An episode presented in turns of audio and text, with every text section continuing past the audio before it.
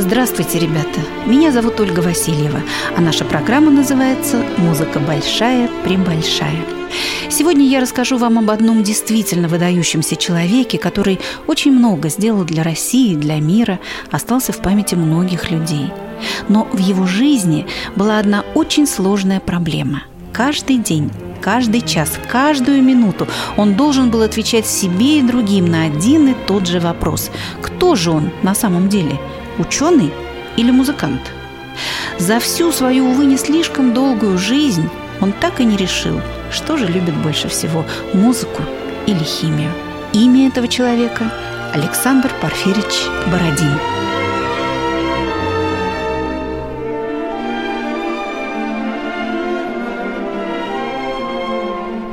В самом начале Великой Отечественной войны, в октябре 1941 года, при очередном налете немецкой авиации на Москву, серьезно пострадало здание консерватории. В числе многих разрушений взрывной волной был разбит и великолепный витраж, изображавший покровительницу музыки святую Цицилию – После войны восстановить его было сложно, и это место на главной лестнице Большого зала консерватории было закрыто картиной «Славянские композиторы». Картину эту молодому художнику Илье Репину еще в 1870 году заказал капитан в отставке лейб-гвардии Семеновского полка, потомственный москвич Александр Пороховщиков, известный своим широким гостеприимством, а также тем, что именно он был строителем гостиницы «Славянский базар», для которой, собственно, и понадобилась такая картина.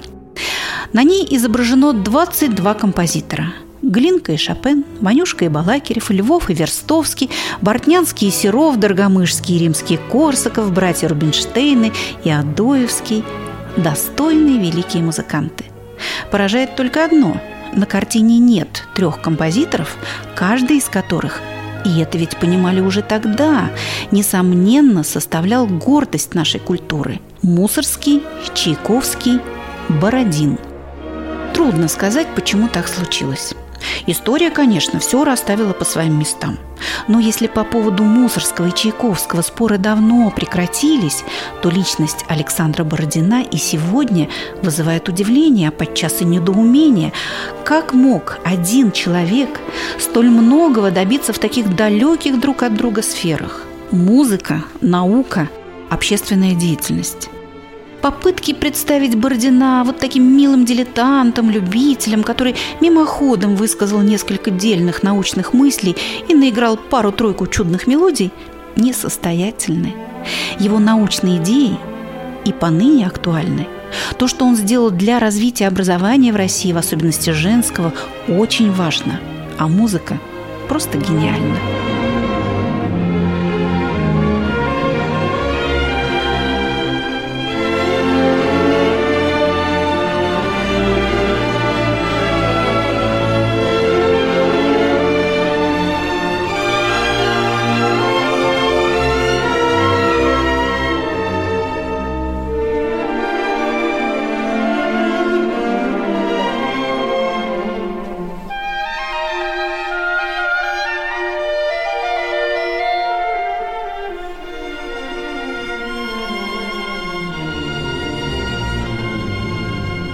25 километрах от Владимира, на речке Клязьме, недалеко от знаменитого Боголюбова, где словно парит в небе храм Покрова на Нерли, расположилось старинное село Давыдово. Много тайн хранит эта земля. Рассказывают, что на месте озера Свято стояла церковь, которая однажды исчезла под водой – а высокий Макеевский вал – это остатки сторожевой крепости, построенной на подступах к городу Владимиру в XII-XIII веках. Здесь очень легко дышится, словно пьешь этот воздух, пропитанный летним зноем. Лишь изредка тихий ветер доносит запах речной влаги, да шелест листьев напоминает о теплом дожде, прибивающем пыль. Три лета подряд, с 1877 по 79 год, приезжал сюда, на родину своего любимого ученика и ассистента Александра Дианина, академик, руководитель химической лаборатории медико-хирургической академии Александр Порфирич Бородин. Приезжал не один, с семьей, с женой Екатериной Сергеевной и с приемными дочками. И хотя быт их здесь был простым и немудрящим, всего-то просторная крестьянская изба с русской печкой, да и вещей они привыкли брать совсем немного, ехали сюда всегда с радостью. Здесь настоящее раздолье. Можно хоть все лето ходить босиком, а можно нарядиться в любимую пеструю ситцевую рубаху, высокие сапоги и бродить без устали по болотам и лесам. Давыдовым я доволен до нельзя. Как здесь хорошо. Какие леса, рощи, бор, поймы. Что за воздух. Погода стоит превосходная, и я, собственно, теперь чувствую лето, всем существом чувствую – очень хорошо здесь. Одно только неудобство в этом привольном деревенском житье. Нет фортепиано, а значит, сочинять можно только за столом. Здесь, в Давыдово, ему спокойно. В столице он непременно должен присутствовать на всевозможных заседаниях, советах, писать массу деловых писем, выслушивать просьбы и жалобы, за кого-то хлопотать и постоянно отбиваться от негодующих возгласов друзей – вот, например, старый товарищ Дмитрий Менделеев в сердцах как-то воскликнул. «Бородин первоклассный химик, которому многим обязана наука, но он принес бы еще больше пользы, если бы музыка не отвлекала его слишком много от химии. А вот мнение из противоположного лагеря, музыкального. Равно могучий талантлив, как в симфонии, так в опере и романсе – но, к несчастью, академическая служба и химическая лаборатория страшно отвлекают Бородина от великого дела – музыки. Так думает музыкальный критик Владимир Стасов. И ведь многие с ним согласны. Но что же делать ему, Александру Бородину, который уже с самого раннего детства чувствовал, живут в нем словно два разных человека. Один безмерно, всем сердцем предан музыке, другой – не мыслит своего существования без любимой химии –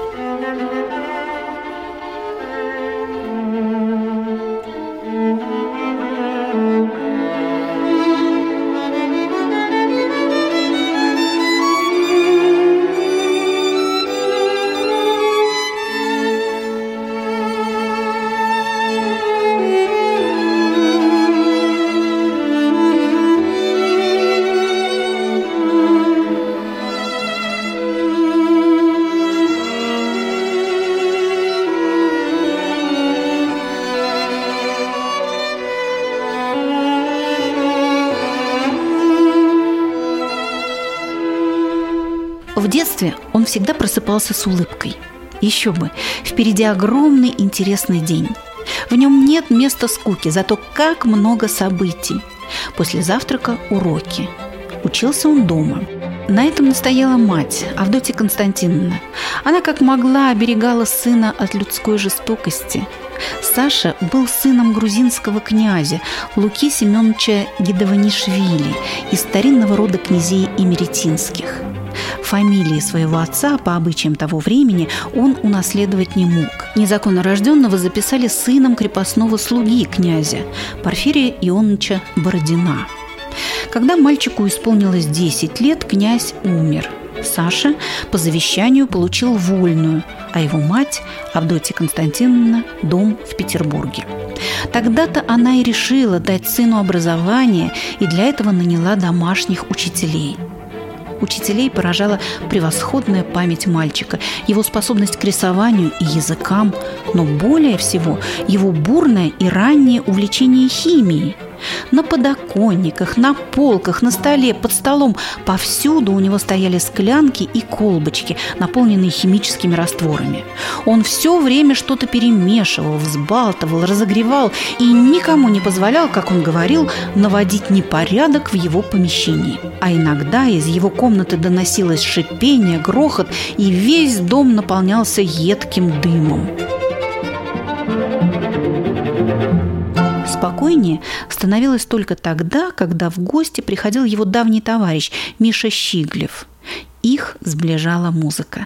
Оба учились играть на фортепиано у терпеливого и аккуратного немца Пормана. Впрочем, это не мешало осваивать уже самостоятельно и другие инструменты. Порман возмущался. «Надо что-нибудь одно, а у вас всего понемножку. И виолончель, и скрипка, и флейта, и фортепиано». Учитель был, конечно, прав. Но ведь они и не собирались быть профессиональными музыкантами. Просто очень любили музыку. Играли по вечерам в четыре руки. Моцарта, Гайдна, Бетховена, Мендельсона. Не пропускали ни одного симфонического концерта в пригородах Петербурга и в университете. Разучивали инструментальные ансамбли. Свою первую пьесу Бородин написал в 9 лет. Она называлась «Хелен» по имени одной взрослой особы, в которую юный композитор не на шутку влюбился – а в 13 лет Бородин сочинил свой первый концерт для флейты и фортепиано. Жизнь его была похожа на качели. То побеждала химия, то музыка. Позже это будет повторяться еще не раз. И все же, когда пришло время выбирать профессию, он, не колеблясь, предпочел химию.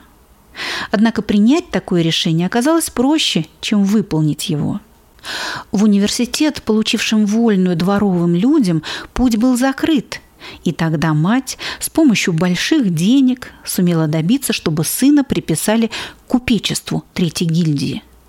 В 17 лет Бородин блестяще выдержал экзамен на аттестат зрелости и поступил в медико-хирургическую академию.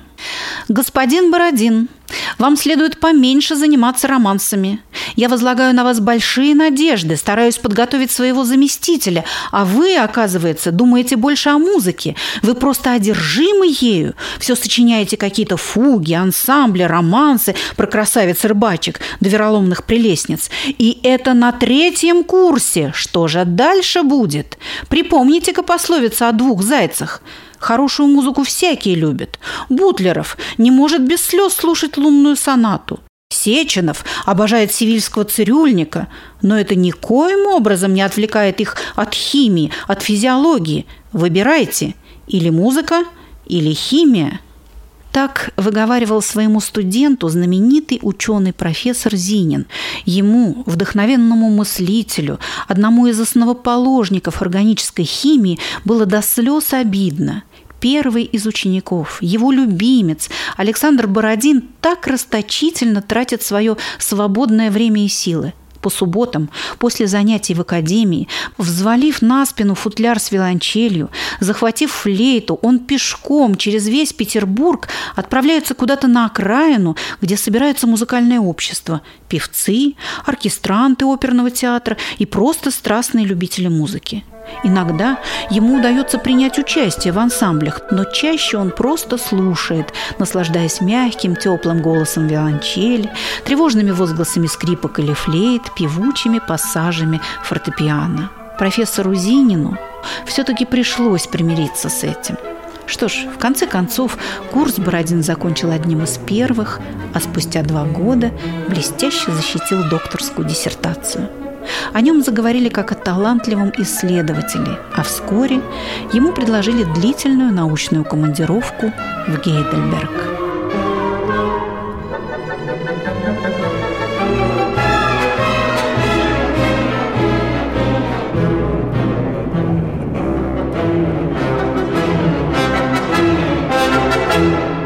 В Гейдельберге их называли русскими богатырями – Небольшая группа молодых ученых, направленных в Германию для совершенствования в науках, жила дружной семьей. Радовались успехам друг друга, помогали советам, делились едой и одеждой, ездили в соседний городок слушать концерты знаменитых музыкантов.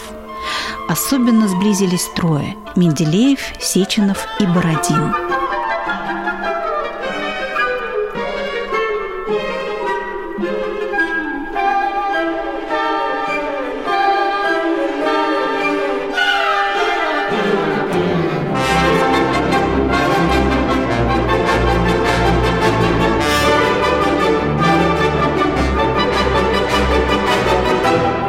Осенью 1860 года они отправились на первый международный съезд химиков, куда собрались более полутора сотен ведущих ученых со всего мира, чтобы подвести итоги учению о строении вещества и наметить пути новых исследований.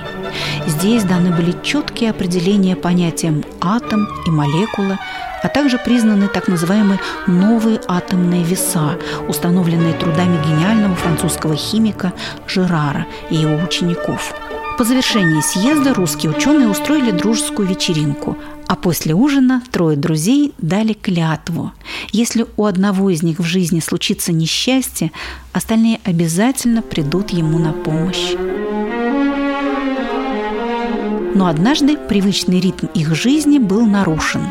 Из России приехала молодая особа, как выяснилось, прекрасная пианистка, и поселилась в их пансионате. Екатерина Сергеевна Протопопова. К ней тут же была отправлена делегация с просьбой дать концерт.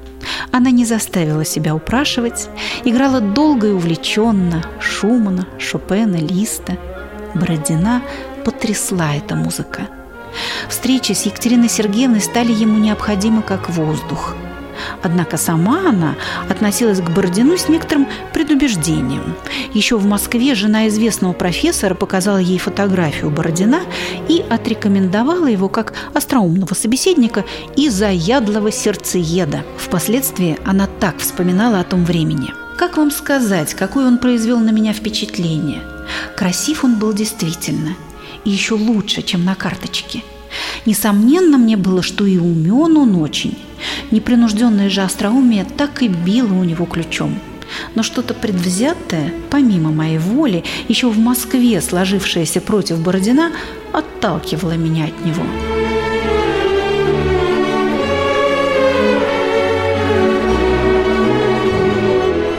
Их сблизила музыка. Том, что он сочиняет, Екатерина Сергеевна узнала случайно. Упросила дать ей ноты только что законченного квинтета, а на другой день внезапно уехала в Лейпциг. Там она встретилась со знаменитым чешским скрипачом Фердинандом Лаубом, показала ему музыку Бородина и попросила вынести беспристрастный приговор. Слова прославленного музыканта поселили в душе молодого ученого смятение – знаете ли, этот Бородин станет в свое время великим музыкантом.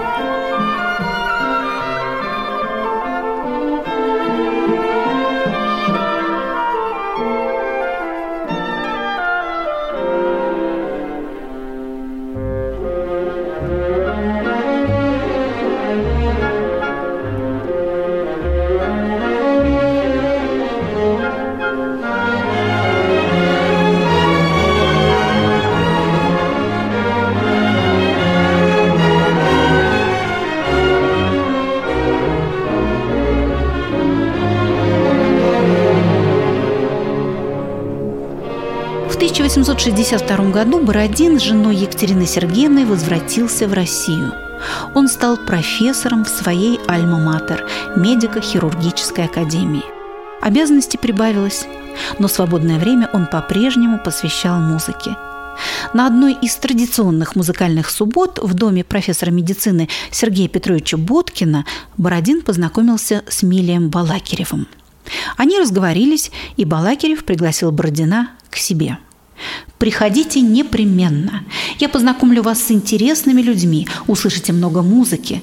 Только не забудьте прихватить свои пустячки, как вы их называете. Так Бородин вошел в этот удивительный круг музыкантов, который остался в истории под названием «Могучая кучка».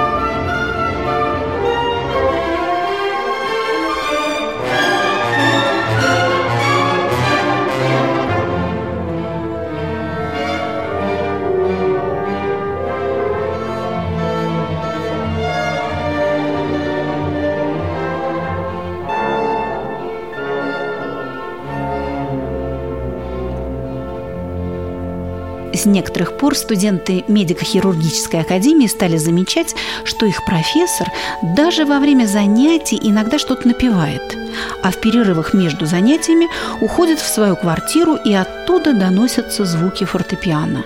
Бородина все больше увлекали интересы его новых друзей – балакиревцев. Он старался не пропускать их собраний, участвовал в обсуждении произведений, но свою музыку показывал редко – Писал медленно, тщательно отделывал все детали, да и композитором себя все же не считал. Мне как-то совестно сознаться в моей композиторской деятельности. У других она прямое дело, обязанность, цель жизни. У меня отдых, потеха, блажь, отвлекающая от прямого моего настоящего дела, профессуры, науки. Я люблю свое дело, свою науку и академию, и учеников – Академия действительно была его домом. Она была населена людьми, которые нуждались в его заботах. Каждый мог обратиться к профессору Бородину за советом, помощью, не боясь отказа, высокомерия, равнодушия. Частенько приходилось ему хлопотать о своих подопечных, обращаться к высокопоставленным лицам и даже ездить во дворец. При этом полагалось надевать парадный мундир и все регалии – Бывало, он жаловался. «Стоит мне возложить на себя амуницию, от меня во все стороны начинает распускаться сияние. Можно писать картину преображения, вроде Рафаэлевской сияет воротник, сияют обшлага, сияют шестнадцать пуговиц, как звезды, сияют эполеты убийственно, как два солнца, сияет темляк, сияет околыш кепи, одним словом, ваше сиятельство, да и только. Екатерина Сергеевна частенько бывала нездорова, и Бородин проводил бессонные ночи у ее постели – Квартира их постоянно служила пристанищем и местом ночлега для разных родственников, с которыми он возился, лечил их, устраивал в больнице. В четырех комнатах его квартиры всегда бывало полно народу. И нередко случалось так, что нельзя было играть на фортепиано, потому что в соседней комнате кто-то спал. Безграничная доброта Бородина распространялась и на животных. В доме жили сразу несколько котов – в своей летописи римский Корсаков так описывает это кошачье царство. Один кот назывался рыболов, потому что зимой ухитрялся ловить лапой мелкую рыбку в проруби. Другой кот назывался длинненький. Сидишь, бывало, у них за чайным столом, кот идет по столу и лезет в тарелку. Прогонишь его, а Екатерина Сергеевна непременно заступится за него и расскажет что-нибудь из его биографии – Смотришь, другой кот уже вспрыгнул Александру Порфирьевичу на шею и, разлегшись на ней, немилосердно ее греет. «Послушайте, милостивый государь, это уж из рук вон», — говорит Бородин, но не шевелится, и кот благодушествует у него на шее.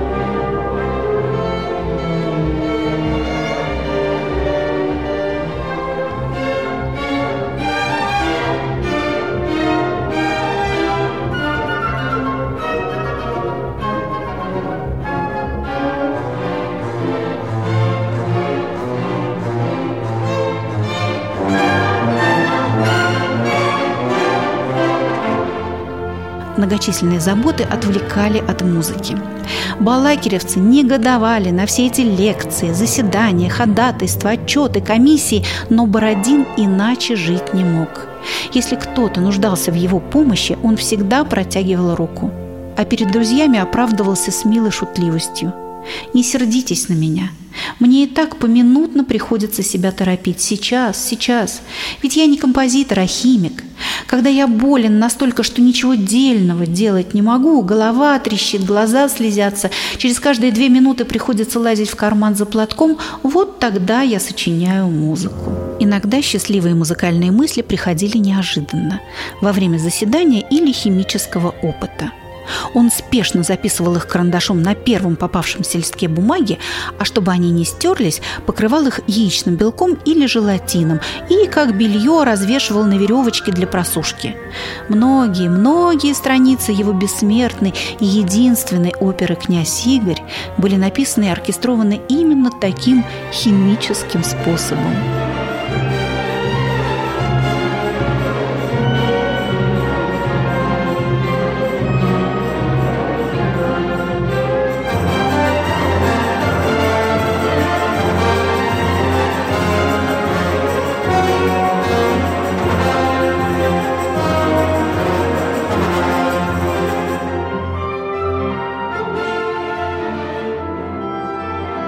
Узнав о таком способе сочинения музыки, друзья-музыканты не знали, смеяться им или плакать.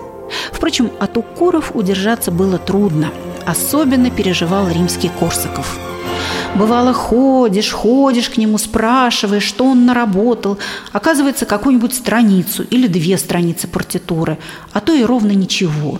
Спросишь его, Александр Порфирьевич, написали ли вы? Он отвечает, написал. Но оказывается, что он написал множество писем. Александр Порфирьевич, переложили ли вы такой-то номер? «Переложил», – отвечает он серьезно. «Ну, слава богу, наконец-то!» Я переложил его с фортепиано на стол, продолжает он также серьезно и спокойно. Я в отчаянии упрекаю Бородина. Ему тоже не весело. И все же балакиревцы любили Бородина. Его благожелательность, мягкий юмор, образованность вносили свет и радость в их общество. И даже несмотря на все свое негодование по поводу очередной отсрочки исполнения его нового сочинения, они готовы были простить ему все – сам Балакирев не мог сдержать улыбку, когда получал от Бородина очередное шутливо-жалобное признание. Музыка спит, жертвенник Аполлона погас, зала на нем остыла. Музы плачут, около них урны наполнились слезами, слезы текут через край, сливаются в ручей, ручей журчит и с грустью повествует об охлаждении моем к искусству на сегодня.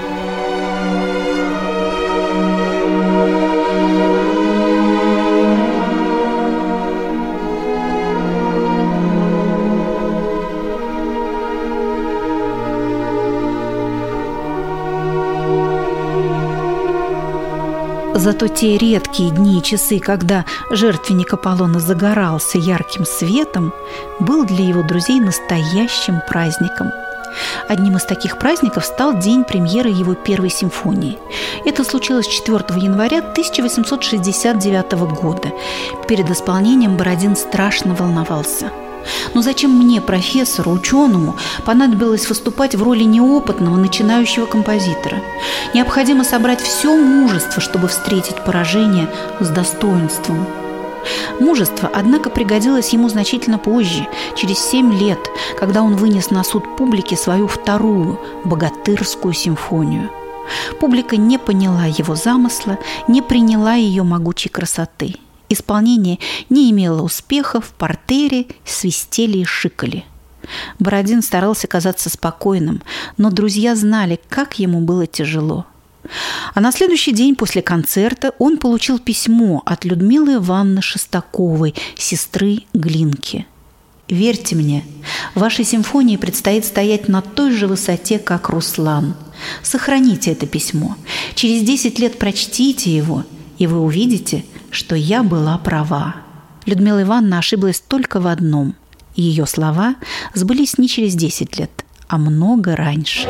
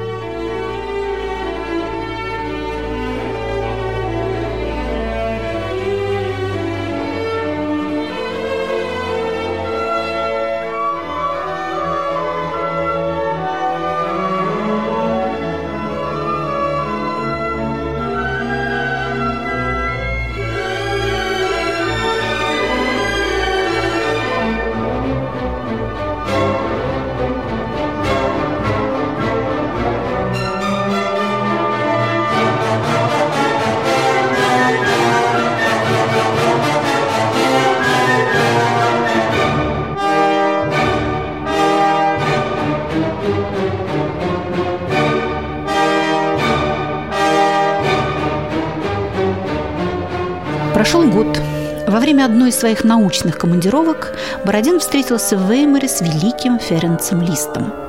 Вот как эту встречу описывал сам Бородин. Проболтавшись по городу до четырех с половиной часов, спешу в Мариенштрассе, к заветной решетке. Вхожу в калитку. В саду сидят и о чем-то весело щебечут две дамы – «Ist Herr Доктор zu sprechen?» – собезьянничал я по-немецки. «О, jawohl, oben eine Treppe hoch». «Можно ли переговорить с господином доктором?» «Конечно, он живет этажом выше». Ну, слава богу. Я поблагодарил, подняв почтительно по-немецки высоко шляпу, и направился «Eine Treppe hoch». А сам думаю, ну а вдруг это какой-нибудь вольно практикующий врач-лист – не успел я отдать карточки, как вдруг перед носом, точно из земли, выросла в прихожей длинная фигура в длинном черном сюртуке с длинным носом, длинными седыми волосами. «Вы сочинили прекрасную симфонию!» – гаркнула фигура зычным голосом, а длинная рука протянулась ко мне. «Добро пожаловать!» И тут же, в коротких, но сильных выражениях, он успел высказать свое резюме относительно каждой из частей симфонии и показать мне, насколько эта вещь ему нравится и хорошо знакома в подробности. Мускулистая рука крепко сжала мою руку, втащила в комнату и усадила меня на диван. Мне оставалось только раскланиваться и благодарить. Бородин и тут верен себе. Он сознательно опускает те восторженные слова, на которые великий Ференс Лист не скупился во время их встречи. Самой сущности разговоров подробности не привожу, потому что многое здесь касается прямо меня лично. Как это похоже на Бородина! Его деликатность, тактичность и даже стеснительность вошли чуть ли не в поговорку. И все же об одном высказывании Листа известно доподлинно – Восхищаясь богатырской симфонией Бородина, он воскликнул «У вас огромный и оригинальный талант. Я не комплименты вам говорю. Я так стар, что мне не пристало говорить кому бы то ни было иначе, чем я думаю». С благословения Листа сочинения Бородина стали звучать все чаще. Европа с удивлением открывала для себя нового Бородина. Не ученого-химика, а композитора –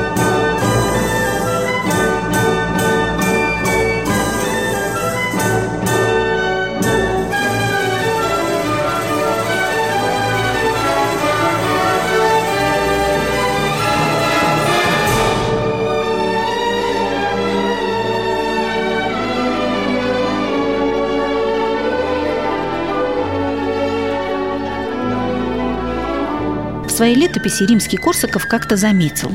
Бородин был человек весьма крепкого сложения и здоровья. Он спал немного, но мог спать на чем угодно и где попало.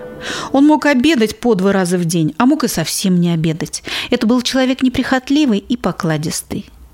Действительно, со стороны казалось, что он мужественнее других переживает утраты, легче преодолевает препятствия. И даже близкие друзья не замечали, что сердце его уже не выдерживает прежнего напряжения, а удары следовали один за другим. В 1881 году умер Мусорский. Эта смерть ошеломила Бородина.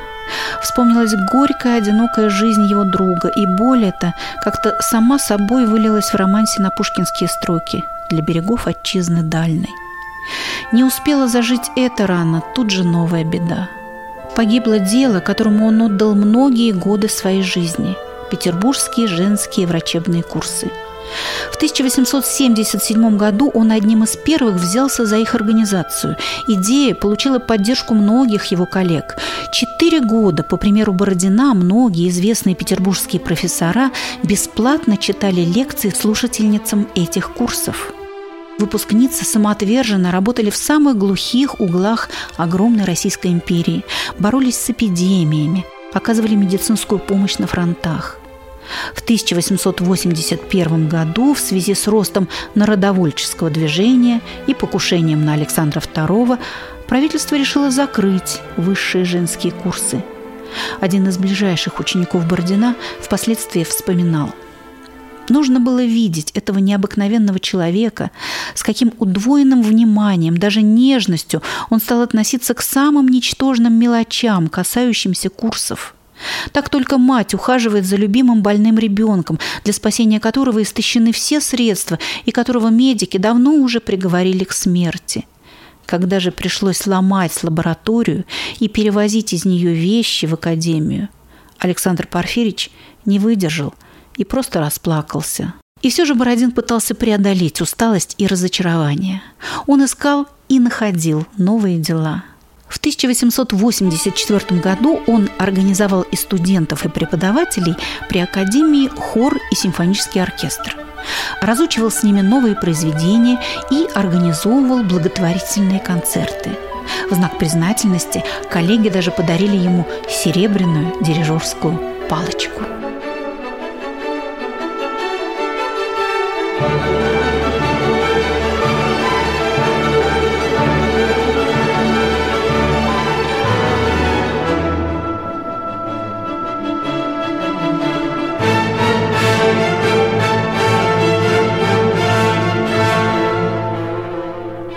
Февраля 1887 года в помещении Академии Бородин устроил костюмированный бал, чтобы, как он выражался, повеселить девчонок, своих бывших воспитанниц с курсов.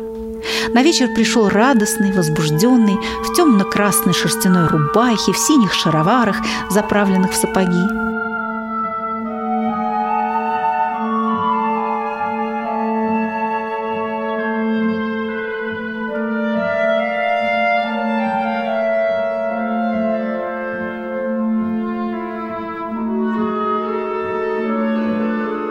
Таким он и умер, в самый разгар веселья, с улыбкой, не успев договорить какой-то веселой шутки. Все бросились к нему и тут же на полу, не поднимая его, стали приводить его в чувство. Понемногу сошлись все врачи и профессора, жившие в академии.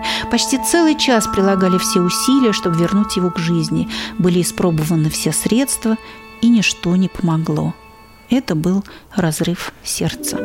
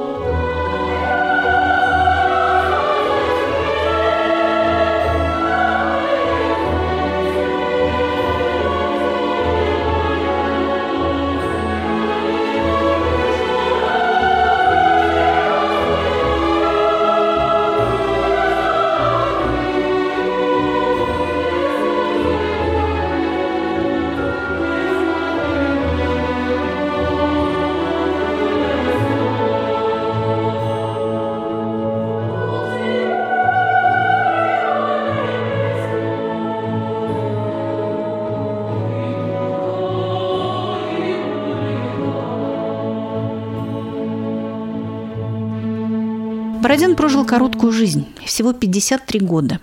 После него осталось 42 научные работы. Особая химическая реакция, названная в его честь реакцией Бородина, которая и поныне входит во все серьезные учебники по органической химии. Приоритет в получении уникального второорганического соединения, открывшего дорогу созданию вторполимеров, незаменимых сегодня во многих областях, от лаков и красок до космических скафандров.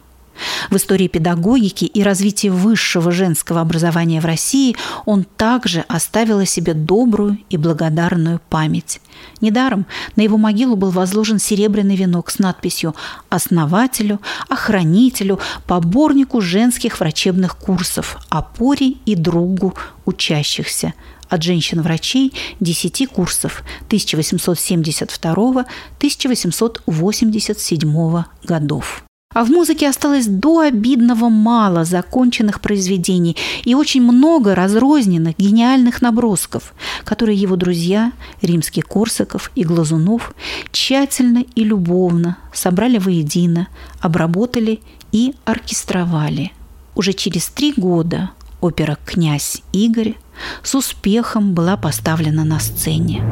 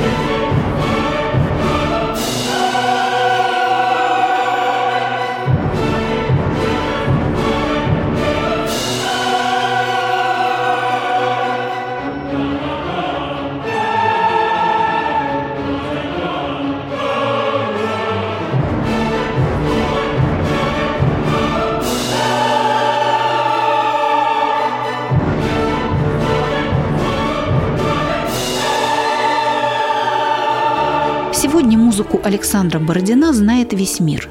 В ней часто ищут ключ к пониманию загадки русской души. Действительно, в его музыке есть любовь к родной земле и к ее истории, мощь, безоглядная удаль, сердечная напевная лирика с горчинкой печали, близость к Востоку – а в маленьком Владимирском селе Давыдово, где композитор провел несколько счастливых летних месяцев, и сегодня живет добрая память о нем. Когда-то сын Александра Дианина, любимого ученика Александра Порфирьевича, основал здесь музей. И вот уже многие годы музей этот живет вопреки всем трудностям, благодаря деятельному энтузиазму светлых людей, влюбленных в музыку, удивительного человека – Александра Порфирича Бородина.